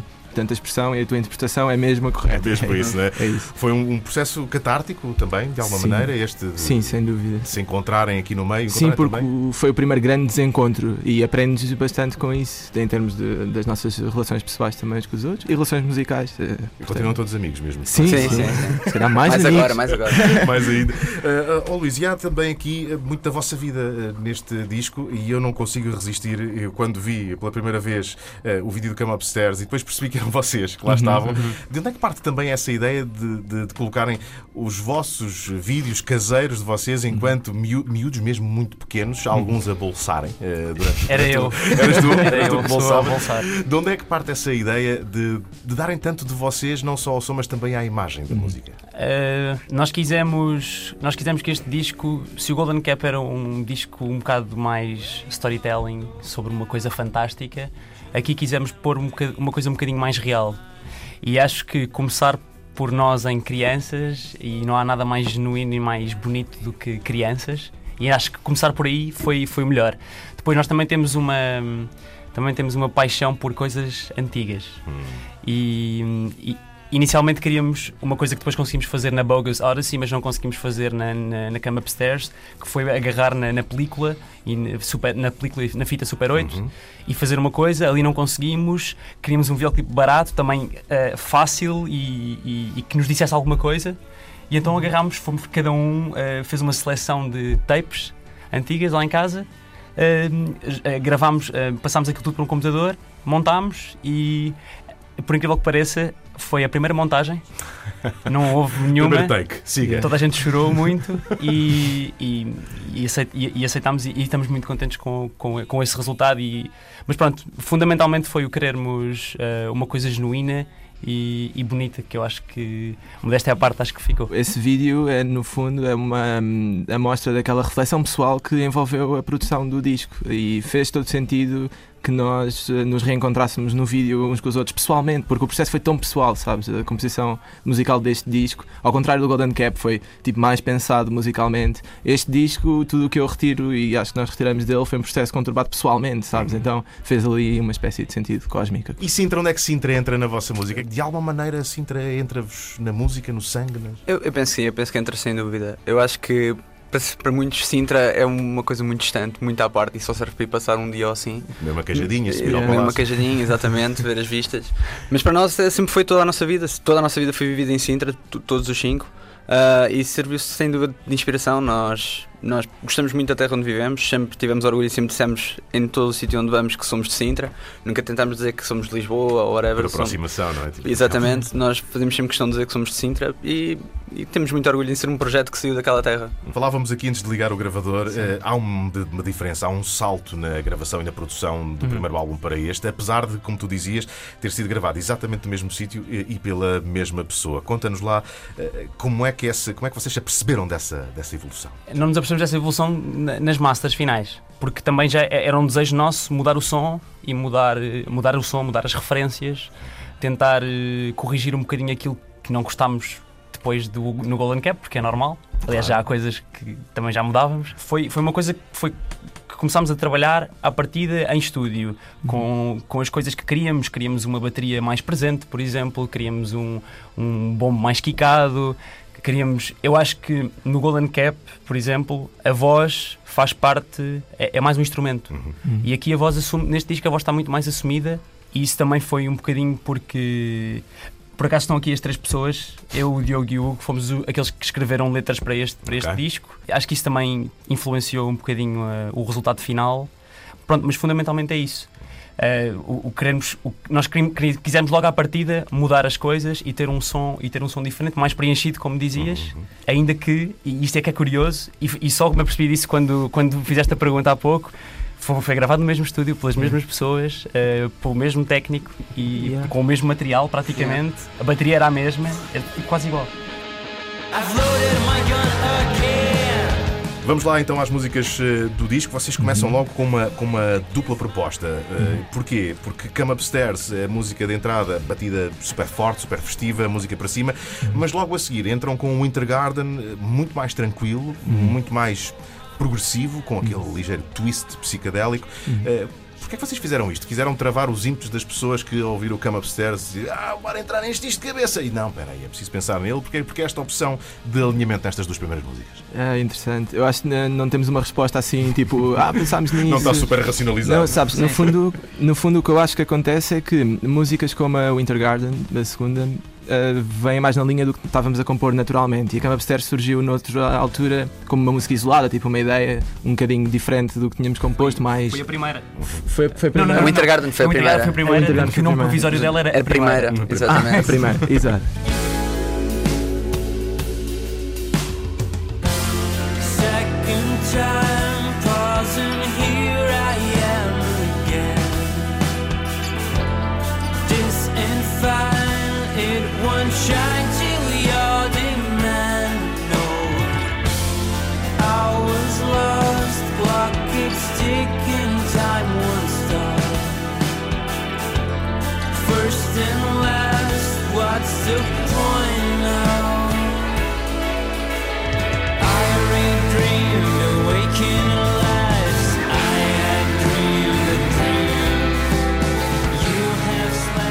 Depois vamos para, para, para All You Need, a seguir mais ou menos essa, essa deixa eh, psicadélica. Eu, a mim, eh, esta música lembrou-me ali uma série de coisas. Uhum. Eh, lembrou-me lembrou uns, uns Kula Shaker do tempo do Peasants, Pigs and Astronauts. Uhum. Lembrou-me alguns Arctic Monkeys de agora. Lembrou-me também Beatles. Eh, Uhum. Estou errado neste universo ou não? Não, principalmente, na, na- principalmente acho que na segunda referência. É, Arctic Monkeys. Apesar de ser. e atenção, o- o- os, os Damn Flying Monkeys não escolheram o, título, o nome Damn Flying Monkeys por Arctic Monkeys. Nada. Não. São outros monkeys. São outros mesmo, porque isso nunca sequer, nunca sequer se colocou. Mas na altura, eu lembro-me que foi. Na altura, portanto, veja-se bem há quanto tempo é que o disco já está, já está a ser trabalhado. Na altura eles tinham lançado o Tranquility Base Hotel and Casino e tinha sido. E, e, portanto, eu acho que a principal referência está no. No, no groove da música e na malha de baixo. Pois. Que é. Que, que acho Está que super todos- presente, não é? Sempre Está super presente e acho que todos concordamos que, foi a que, é, que é das melhores malhas de baixo do disco.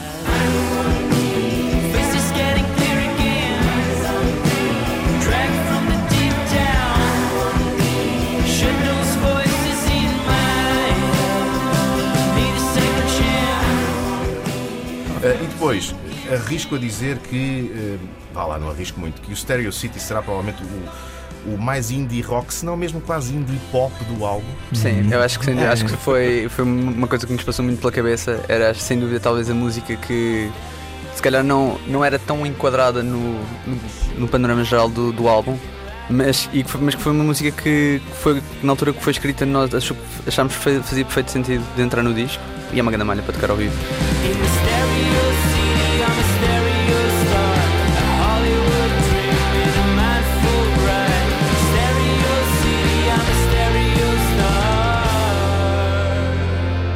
E daí passamos para um kraut, para, para um bocadinho de, de, de, de eurodisco, quase e indie, no, un- no Unlikely Evidence of, do Evidence of Chance, e depois a seguir o, o Ego, que é a vossa trip. É. No fundo, essa é a faixa. Unlikely Evidence of Chance é uma música eh, muito, muito pessoal. Na letra, principalmente.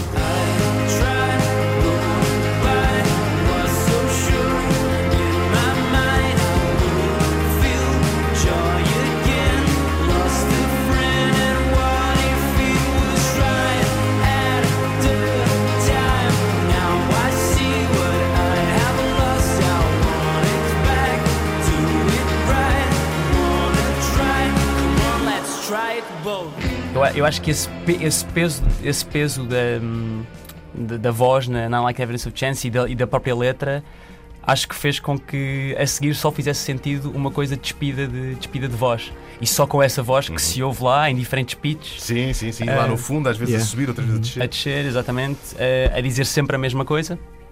E, e depois com uma e, e- e depois com uma malha a Eagle é uma malha que podia estar perfeitamente enquadrada num, num disco de hip hop com com um rapper eh, a malhar por cima daquilo porque porque porque fazia porque era capaz de fazer sentido até.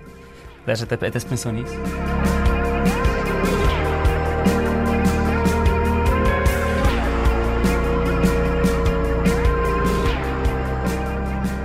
Depois, uh, Stick and Poke, uh, vocês foram buscar um bocadinho de Smith e de Lloyd Cole aqui nesta música.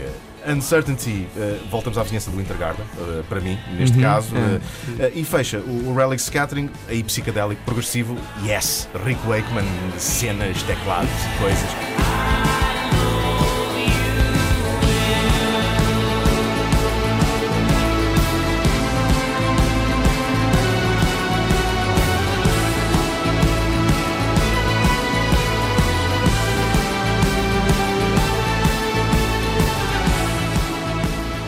Vocês pensaram muito na estrutura do disco, faixa a faixa, enquanto o estavam a fazer? Fizeram as contas só no fim de terem as faixas todas feitas? Como é que se deu este alinhamento, que no fundo acaba por ser uma, uma viagem de ida e volta entre os muitos universos que compõem os Damn Monkeys? Eu acho que à medida que o fomos escrevendo, havia, sempre que aparecia uma música nova, havia sempre esse pensamento na nossa cabeça, ok, onde é que isto encaixa, onde é que podemos meter esta música. Ah, mas na verdade só, só tudo fez sentido quando, quando estava tudo gravado, quando pudemos ouvir tudo tintim por tintim e não foi uma coisa nem à primeira nem à segunda, experimentámos várias combinações, tentámos arranjar o método que fizesse mais sentido para nós, aquilo que nos dizia mais e finalmente acabámos por chegar a, esta disposição e, e sinceramente agora não sabia o que é que haveria de mudar porque acho que não, acho que não mudava nada. É a única coisa que se calhar se calhar também não me dava Está definitiva, não é? Porque a setlist foi como todo, como todo o disco e como continua, às ve- ainda continua a acontecer nos últimos dias, continua tudo a ser muito complicado e continuam problemas a surgir Exato. permanentemente. Este disco ainda não é parou. Ainda não parou, não. já saiu ainda não parou. Essa ideia de altos e baixos, ainda bem que tu a captas, porque eu acho que é mesmo representativa do que foi para nós o processo. Portanto, fixe, ainda bem. E depois de, de ouvirem esta conversa, onde é, que, onde é que vamos poder ouvir? Quando é que vamos poder ouvir Damn Flying Monkeys na estrada com este disco novo? Dia 7 de março no Music Box é o concerto de apresentação com os Men on the Couch e hum, vamos ter alguns convidados em princípio.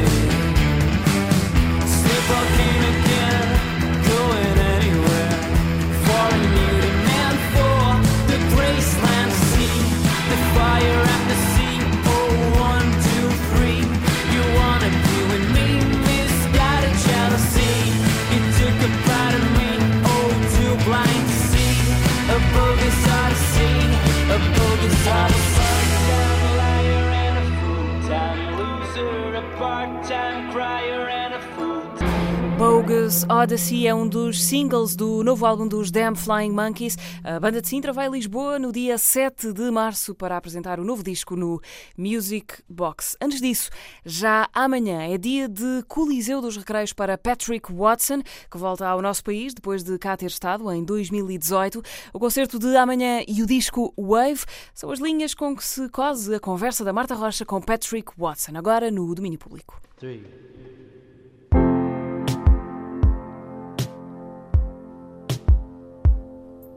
Quando encontramos Patrick Watson, ainda o sol de Lisboa trazia calor.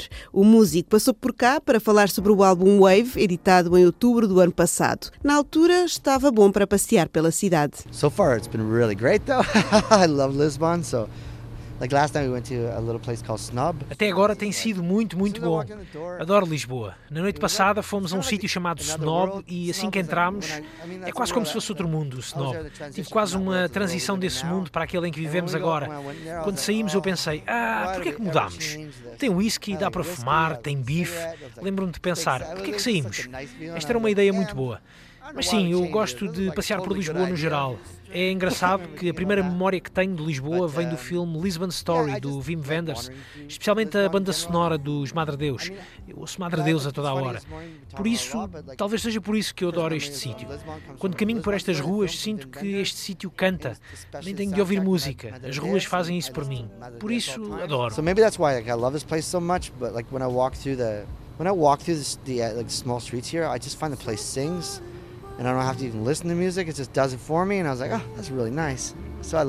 Mas desta vez, embora as paisagens sejam inspiradoras, Sim, quando ando por cá, sinto que as ruas se parecem com o que soa a minha música. more than other places. Patrick Watson não lançou um disco inspirado em paisagens. But maybe the exception of Melody Noir and Wildflower. Talvez com a exceção do Melody Noir e da Wallflower, é um bocado como se estivesse em frente a ti a falar contigo.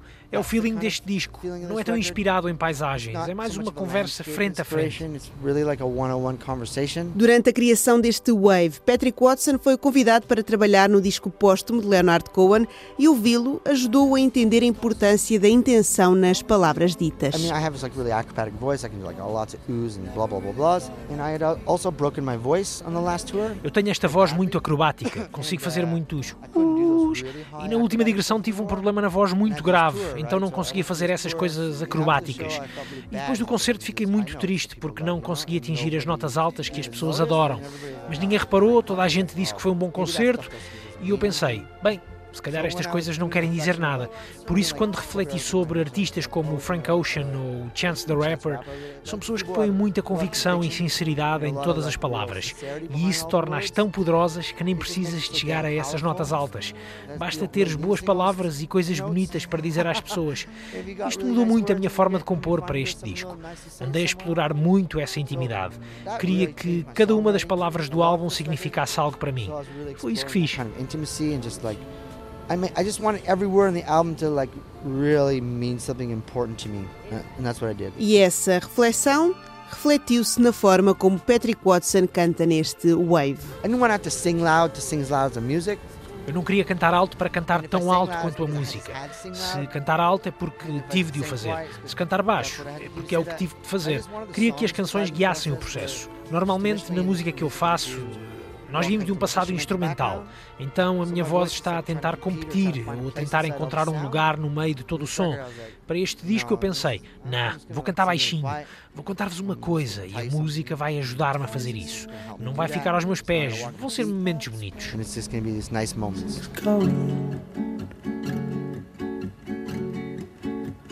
You are my big dark blue, and I wanna swim all around you. You are the sweetest melody I never saw. Durante o processo de criação deste novo álbum, Patrick Watson perdeu a mãe, o baterista de longa data deixou a banda e o músico atravessou uma separação. Este turbilhão influenciou, claro, a composição do novo álbum. Mas este não é exatamente um disco de coração partido. It's called a wave, right? Traditionally, or it's a very like Chama-se Wave, certo?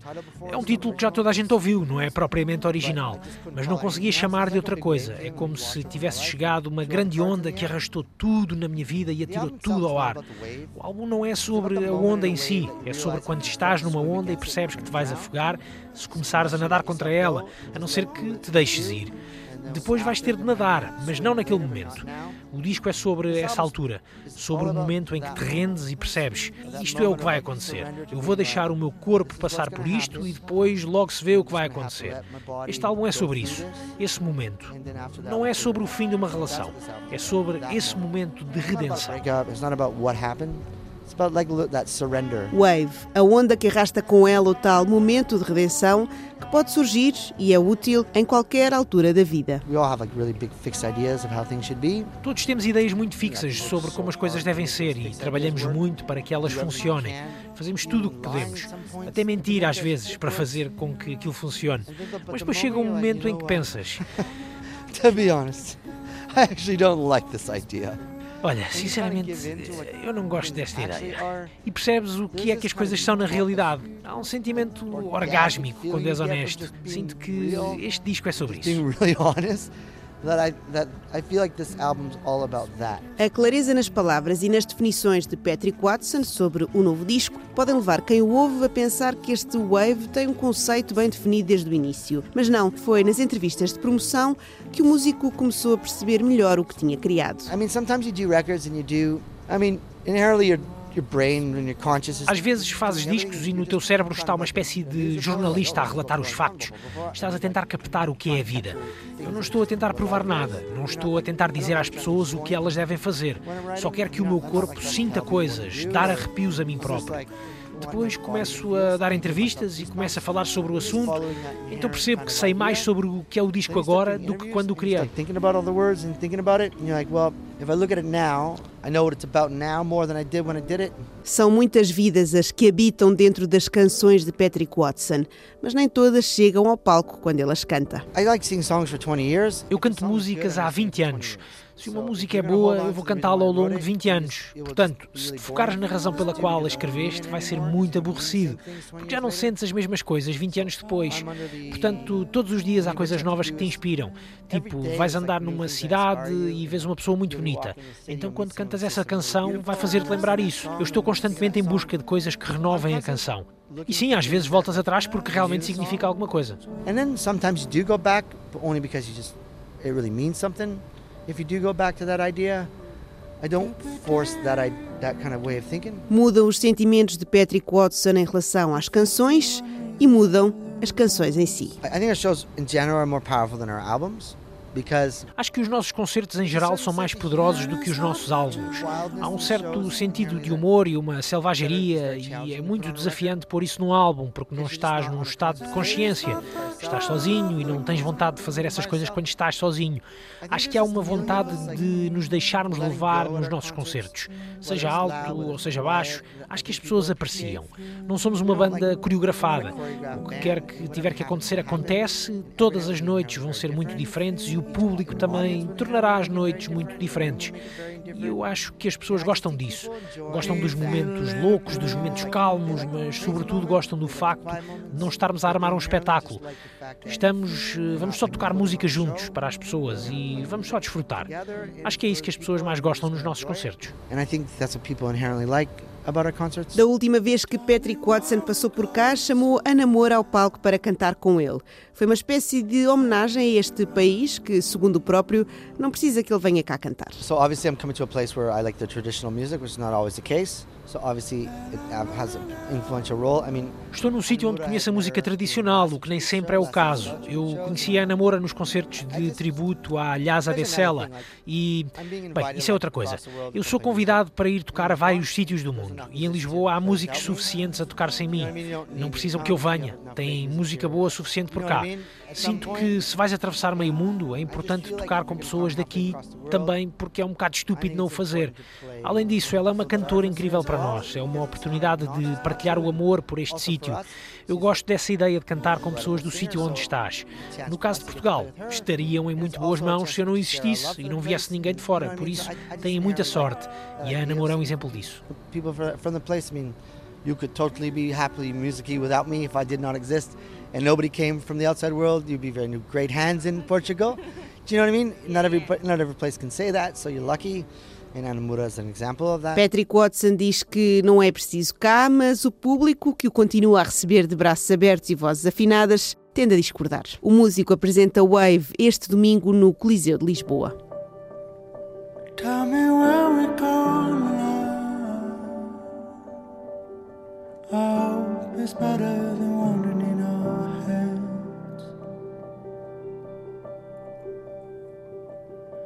We tried everything to save our love. The best was always waiting to come.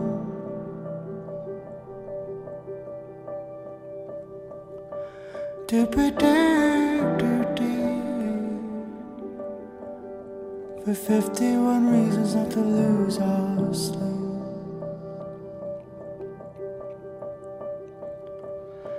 And it's not that you're not the one.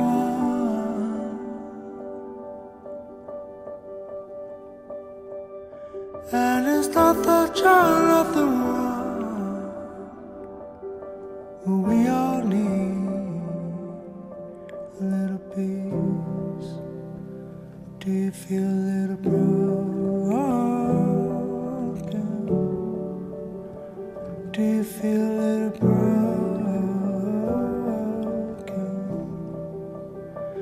Do you feel a little broken?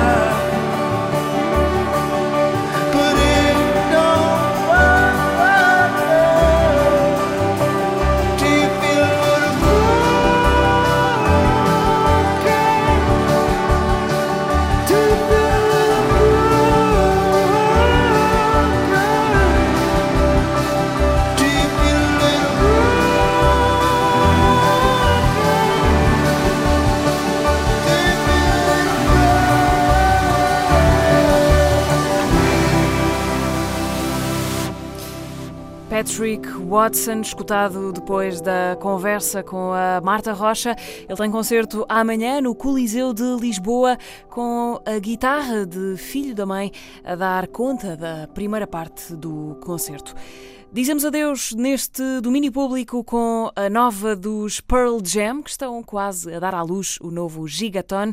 Super Blood Wolf Moon fica a tocar nas despedidas do domínio público, que volta durante a semana em versão rubrica diária e ao fim de semana sempre duas horas condensadas do melhor da cultura pop. Boa tarde e bom fim de semana.